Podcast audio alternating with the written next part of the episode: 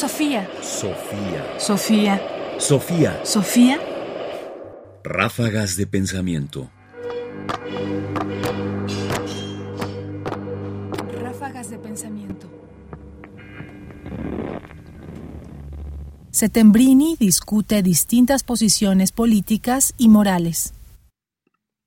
Grandes pasajes de la novela La montaña mágica del escritor alemán Thomas Mann consisten en un intercambio de ideas entre dos personajes, Nafta, un jesuita, y Settembrini, que se declara a sí mismo humanista.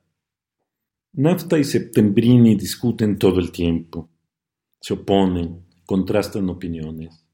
Quiero destacar, sin embargo, una de las opiniones, esta de Settembrini, que es quien se presenta a sí mismo como humanista. Escuchemos. Debería haber ido un poco más lejos, diciendo que un bello estilo conduce a bellas acciones. Escribir bien casi supondría pensar bien, y en esto no está lejos de obrar bien.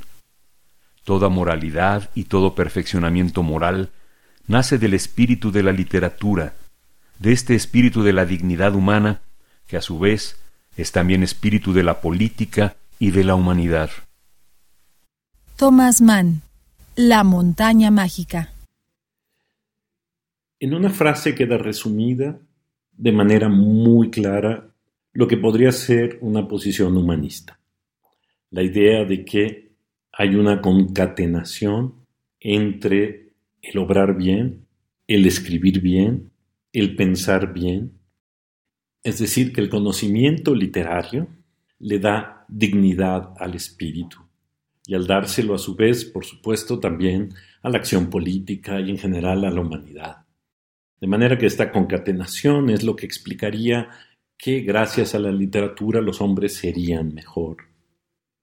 Y es interesante, porque justo visto en nuestros días es una posición que podríamos considerar hasta romántica, en el sentido de que, como hemos visto, no necesariamente la relación entre leer y obrar bien van juntas y se identifican, y que el buen lector es un mejor hombre.